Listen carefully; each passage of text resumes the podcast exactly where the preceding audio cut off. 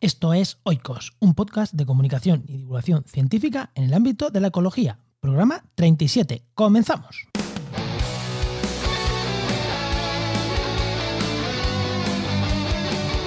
En el programa de hoy hablamos de plantaciones y de incendios.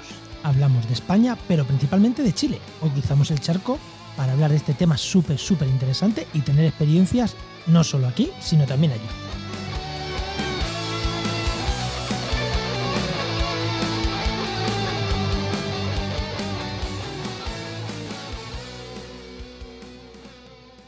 Buenas, soy Juan María Arenas, doctor en Ecología y Restauración de Ecosistemas y CEO de Oikos MSP, empresa de comunicación y marketing online especializado en ciencia y medio ambiente.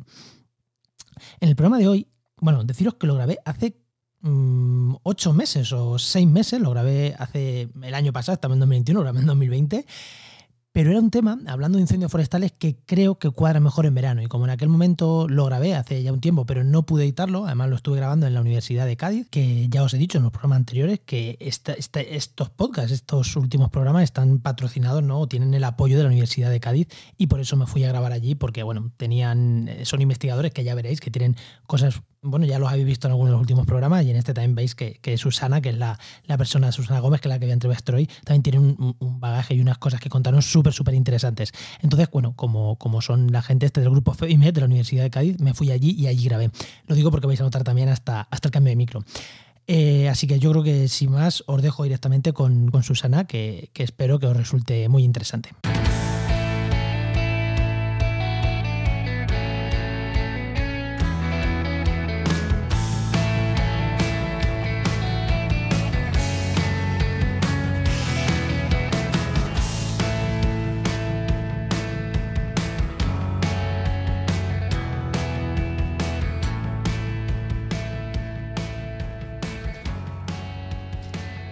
Pues hoy, como, como, ya os he dicho, estoy grabando desde la Universidad de Cádiz. Estoy aquí con, la profesora Susana. Buenas, Susana. Hola, ¿qué tal? Bueno, Susana Gómez, que nos presentado, es profesora de botánica de la Universidad de Cádiz e investigadora del Centro de Ciencias del Clima y la Resiliencia de Chile. De Chile. De Chile. Mm, pues muy interesante porque Susana, como ya os he dicho, nos va a hablar de plantaciones y nos va a dar esa visión desde España, pero también desde Chile, para, acercarnos a la realidad desde, desde dos no sé si ópticas diferentes, pero sí desde dos sitios diferentes de ver las cosas. Además, Chile, que tiene, aquí en España es mayoritariamente clima mediterráneo, pero Chile, si no estoy equivocado, tenéis de todo, ¿no? Desde, hay desde... desde desierto en el norte hasta los hielos en el sur, pasando por Mediterráneo y en el, en el centro, que tiene el mismo clima que aquí aunque una relación distinta con los incendios, que ya eso hablaremos. Sí, porque vamos a hablar de plantaciones y de incendios, ¿no? Primero vamos a hablar de plantaciones y antes de irnos a Chile vamos a hablar de, aquí, de Europa, no solo de España, de Europa, porque hace muy poco, en, mayo creo que fue, estábamos confinados, se presentó la Estrategia Europea de Biodiversidad y que planteaba esta estrategia plantar 3.000 millones de árboles en los próximos años en Europa. Esta estrategia mm, se ha criticado desde muchos puntos.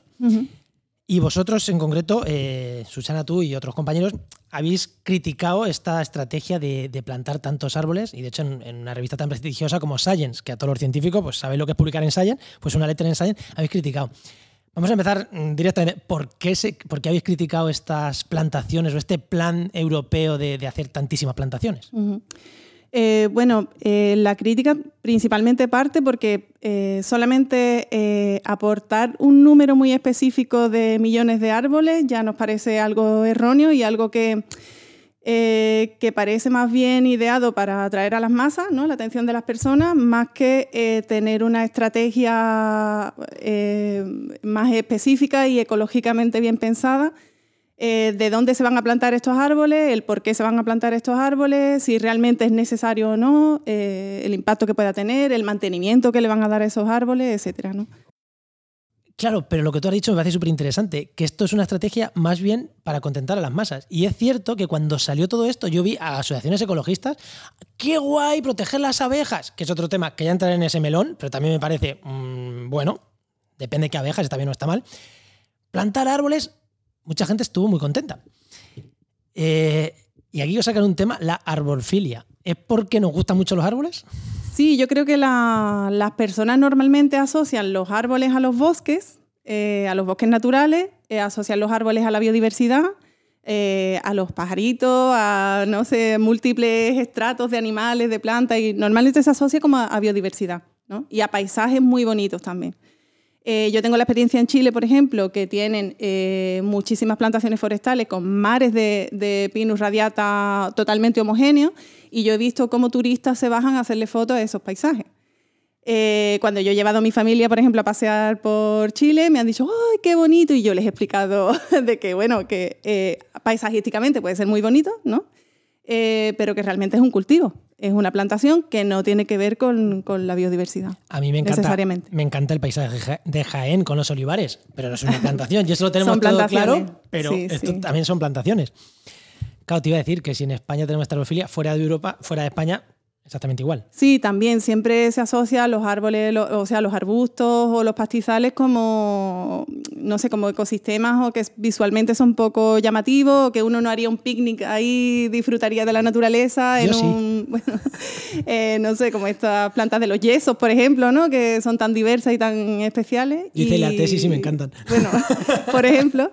Eh, y el mensaje que hay que transmitir es que muchos otros tipos de ecosistemas son igualmente necesarios que los árboles eh, que sí es verdad que plantar árboles en determinados contextos puede ser necesario y útil, pero eso requiere de un mantenimiento, una planificación y un conocimiento del funcionamiento del ecosistema determinado que se quiere forestar.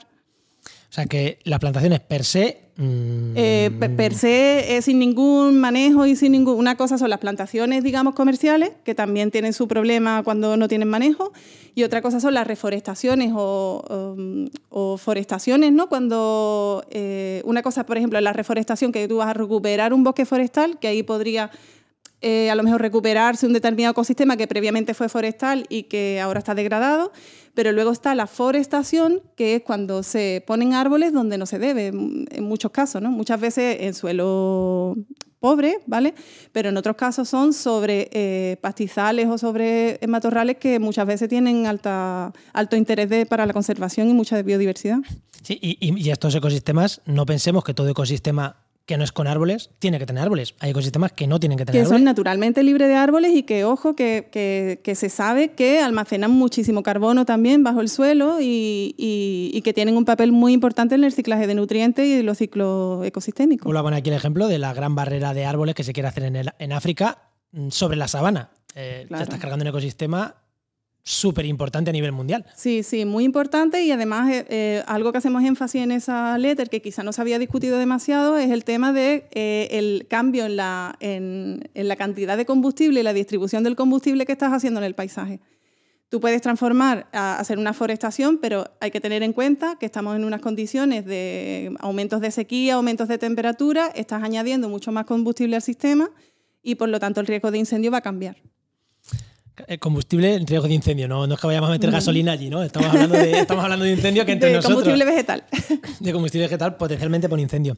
Pero esta visión de, los árboles, la verdad es que es curiosa, porque estudios del paisaje y estudios de la percepción del paisaje hace 100, 200 años, yo recuerdo que estuve viendo, que antes el ecosistema arbolado no era lo deseable, porque era donde estaban los osos, donde estaban los lobos. Eh, ¿De eso conoces algo? Que me ha venido ahora mismo a la cabeza, no te lo había dicho, pero verdad que hace unos años eh, no, los humanos no queríamos ecosistemas arbolados. Sí, eso pasó, por ejemplo, fíjate que conozco un poco más la historia de Chile porque al trabajar con las plantas invasoras. Pero me encanta, me encanta, porque este podcast, como ya te he dicho fuera de micro, se escucha mucho en Sudamérica. Entonces me encanta que al final tenemos sesgo, estamos en España grabando, y, pero es verdad que a, los hermanos de, lengua en toda Sudamérica, en Norteamérica, eh, se escucha también mucho. O sea que habla de Chile encantadísimo. Por ejemplo, en el caso de Chile, muchísimas plantas invasoras llegaron por la expansión del trigo, que lo que se hizo fue. Eh, talar y quemar y transformar en carbón eh, muchísimos bosques y bosques mediterráneos y sobre todo bosques mediterráneos. Y, bueno, esa transformación lo que causó, aparte de esas plantaciones de, trigo, ese cambio de uso del suelo tan brutal, pues fue la llegada de muchísimas plantas invasoras, que se compartieron luego por comercio con California. Y la comunidad invasora de California, muy similar a la de Chile, por este, este comercio del trigo y todo eso fue a través de la deforestación. O sea que ahí mal. Sí, sí. No, pero yo lo que decía era más de la percepción del paisaje, ¿no? Que la gente parece que el bosque ahora es el sitio bonito donde ir a descansar los Porque es el más escaso ahora. Claro, los urbanitas, y antiguamente era el sitio donde estaban las bestias. O sea, Sí, sí, sí. entrar al bosque era entrar donde estaba el oso, el lobo, donde se escondían pues, las grandes fieras de Sudamérica, están en los bosques más que Sí, yo me refería, claro, que antiguamente el bosque era algo que impedía el progreso. Esto hay que rozarlo, hay que quitarlo, hay que, Bueno, eh, que también incómodo. Bolsonaro sigue pensando lo mismo. bueno, sí. Que- comentario. que lo siguen pensando sí, que, sí. que impide el progreso, ¿no? Bueno, pues eh, como estamos hablando bastante del fuego, vamos a entrar directamente a la parte, a la parte de fuego, que, que- que- como siempre los programas son de 20 minutos y seguro que se nos va más, pero vamos a intentar que no. ¿Qué papel tienen las plantaciones en los incendios? Porque ahora en España eh, había un incendio hace muy poquito. Estamos grabando, no sé cuándo se va a emitir esto, pero estamos grabando que hace unos días que ha sido el, el incendio de Almonaster en Huelva.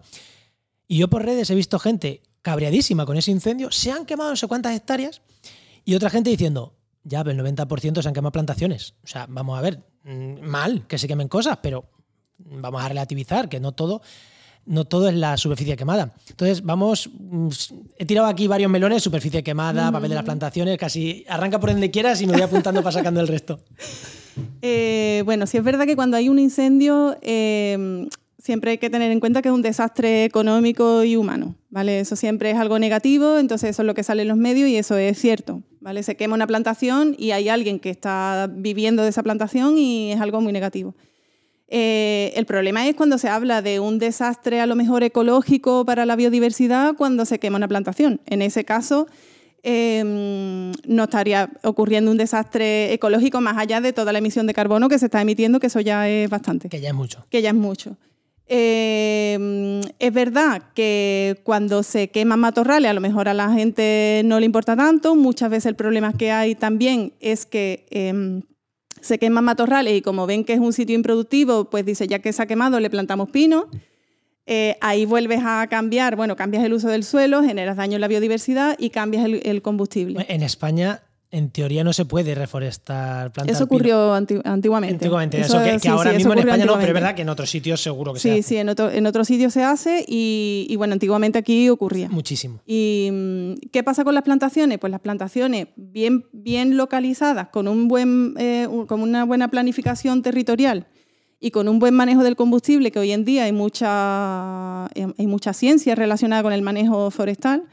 Eh, si, en teoría, si se aplicara mucho más lo que se conoce sobre manejo forestal, etcétera, y fuera rentable, que además es el problema que tienen, que muchas veces el aplicar las medidas para control de incendio, etcétera, no los hace rentables. Si se buscara una fórmula de esa forma, eh, pues estaría bien, sería como cualquier otro cultivo que tiene sus cuidados, etcétera. Me encanta, me encanta que, que- que insistamos una vez es que es un cultivo. Es un que son cultivo, no es un bosque, sí. Eso también es otro, otro tema. Que son cultivos. es que yo eso es una cosa que Eh, siempre. es un y- tema muy largo porque también muchas veces se habla, se habla de los bosques en la FAO, en los informes, por ejemplo, en Chile de CONAF, etcétera. Siempre es nuestros bosques, cuidemos nuestros bosques y eh, a los niños se les enseña de que esos son bosques, al punto de que cuando yo he hecho educación ambiental, eh, los niños se asombran cuando yo les digo que eso no es nativo, por ejemplo, porque ellos han crecido con eso, con un paisaje dominado por plantaciones y ellos piensan que esa es su vegetación natural.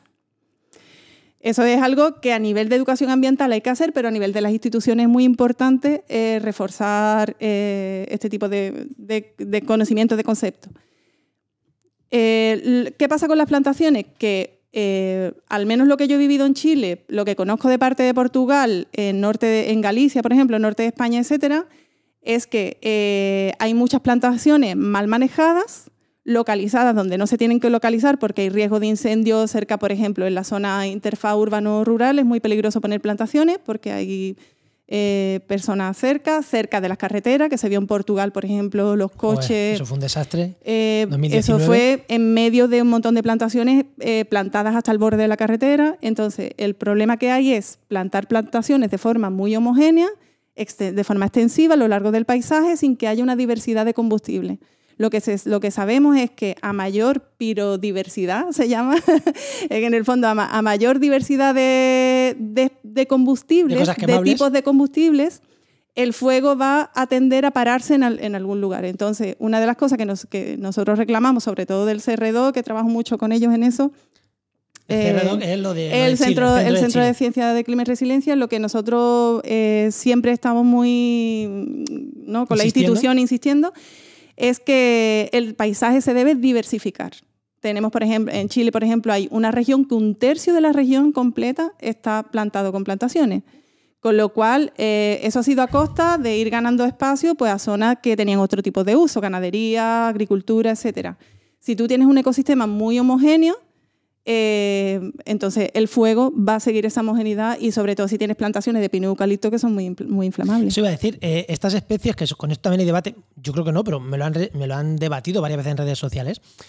¿El pino y el eucalipto les viene bien quemarse?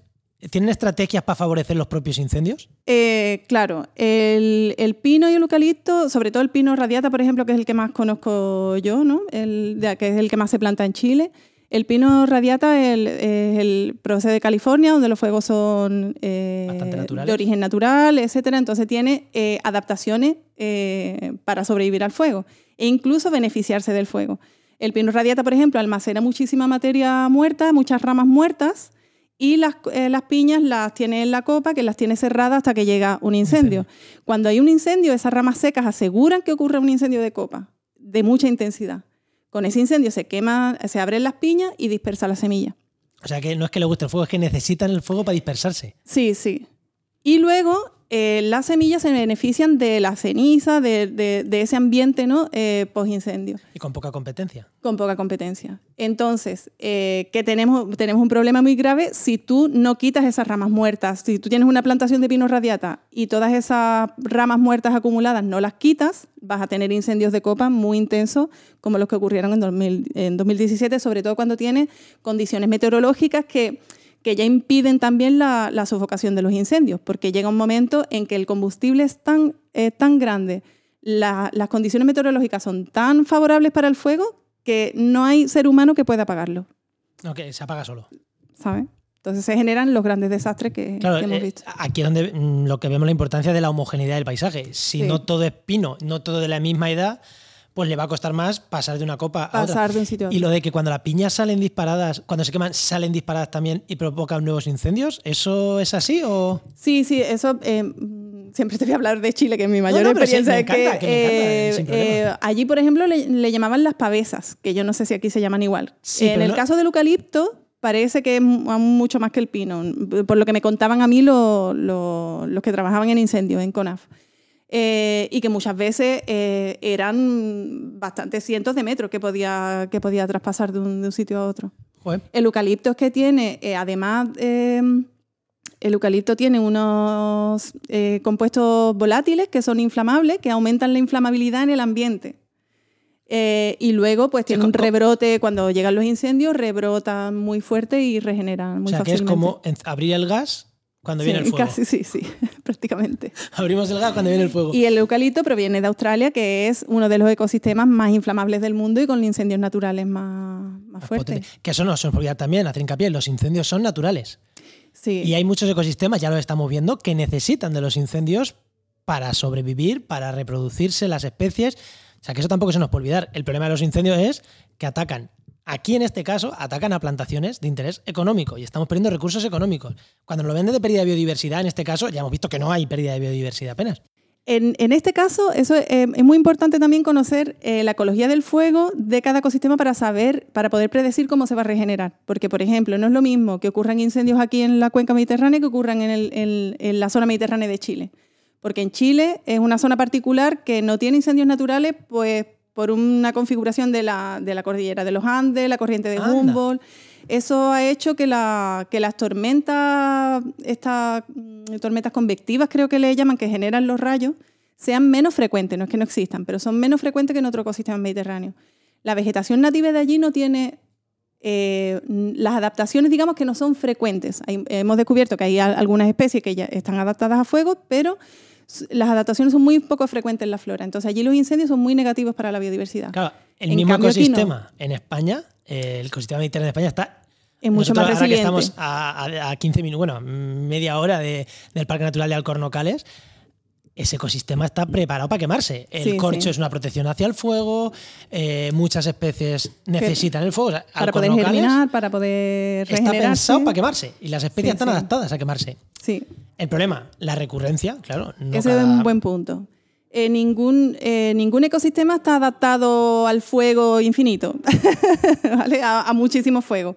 Cada ecosistema tenía una recurrencia natural de incendio, que no es la misma en los distintos ecosistemas mediterráneos, incluso la sabana. La sabana se puede quemar naturalmente cada cinco años, eh, por, ejemplo, a siete años, ocho años, eh, y a lo mejor aquí en la cuenca, pues cada 30, 40 años. Pero, ¿Qué problema hay? Que en algunas localidades que están muy antropizadas, esos incendios superan eh, esa frecuencia de fuego de forma antropogénica. Por muy adaptado que esté el brezal o, o- o la Sí, o lo- o el matorral mediterráneo en general aquí en la cuenca, si tú quemas muchísimo, ya agotas el banco de semillas y agotas la capacidad de rebrote y por tanto eh, puede ser, empieza la degradación y la transformación en pastizales, etcétera. En el ejemplo de los pinares de pinares de uncinata que estábamos hablando, si el pino no llega, no se hace grande y no tiene semillas, mm, pues evidentemente Claro. necesita quemarse cuando ya tienes Cuando ya árboles tiene- sí. adultos. Si se van quemando cada mm, 10 años o cada Sí, 5, sí. pues mm, el ecosistema desaparece.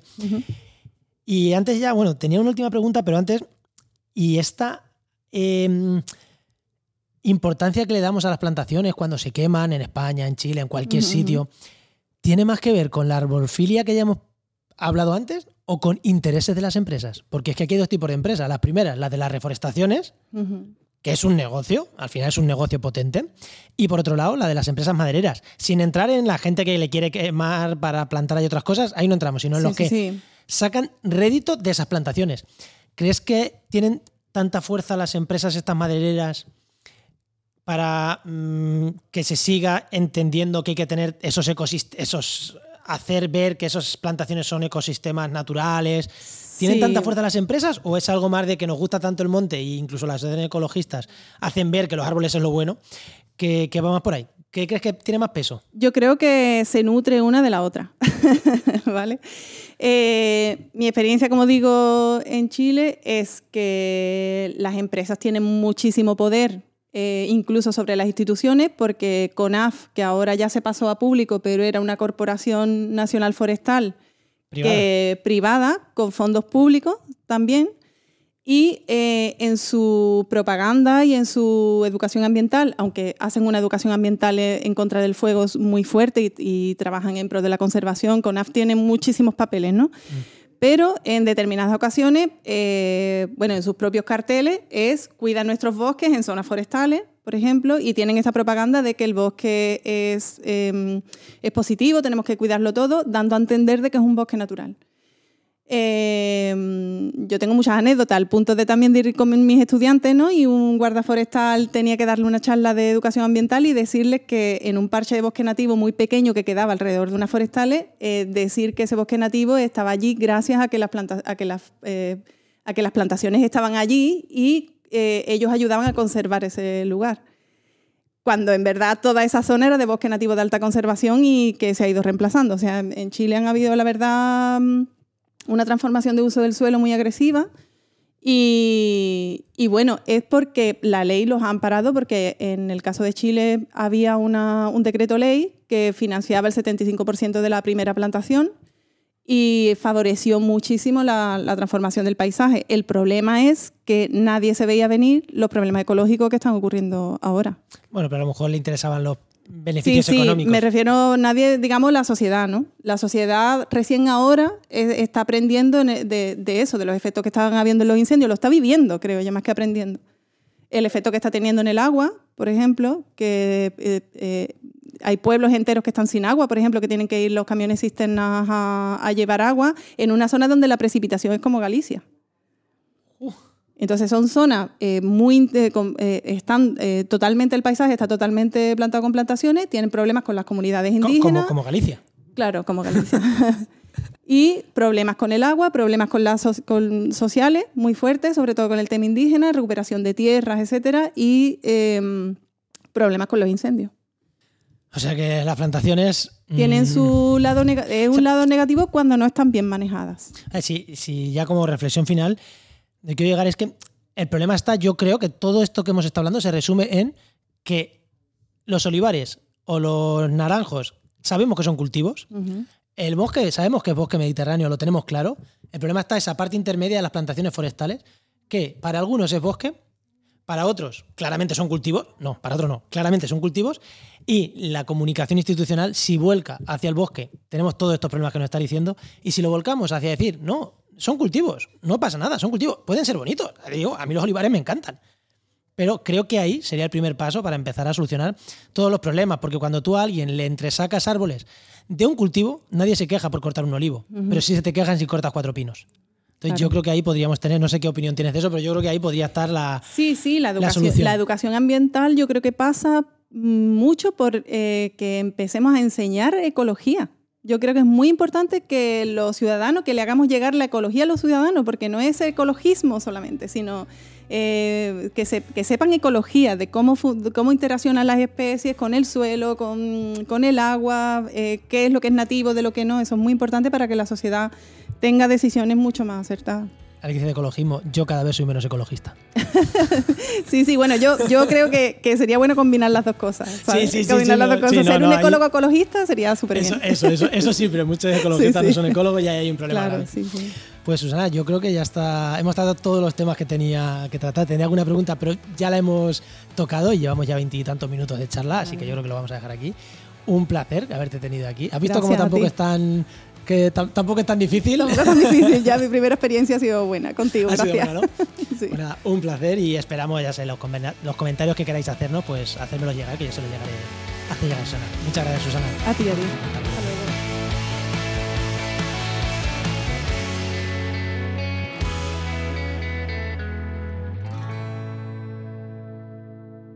Y hasta aquí ha llegado el programa de hoy. Simplemente deciros dos cositas rápidas. La primera, que si os ha gustado el programa, comentarlo mm, por redes sociales, compartirlo, hacer llegar a que más gente lo escuche, que eso a mí me ayuda mucho, es la forma en la que tenéis para ayudarme y que estos programas eh, siga haciéndolos, que, que es verdad que, que Oikos va y viene, ¿no? Eh, tengo otros programas que sí que soy más, más estable, pero en Oikos mm, los programas eh, van y vienen. Sí que quiero estabilizar un poquito el formato y, y- grabar más, pero bueno, por ahora los hago un poco salteados y cuando voy pudiendo aunque me encantan.